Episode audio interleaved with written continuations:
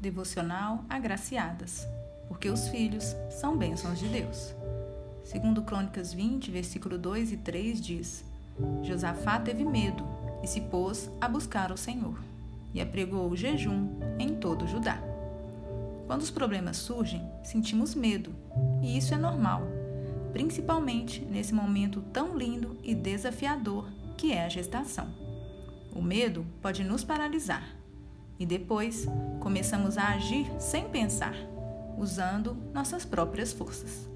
Aprendemos nessa passagem com o rei Josafá que a primeira coisa a se fazer é buscar ao Senhor e depois pedir a outros que pelejem por nós, que intercedam a nosso favor.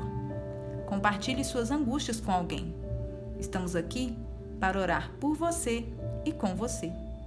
Conte conosco. Quando nos aproximamos de Deus, nossa fé aumenta, sentimos Sua presença e o medo diminui.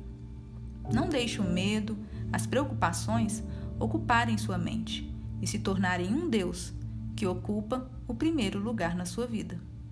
Deixe Jesus reinar nos seus pensamentos e expulsar o medo e a angústia.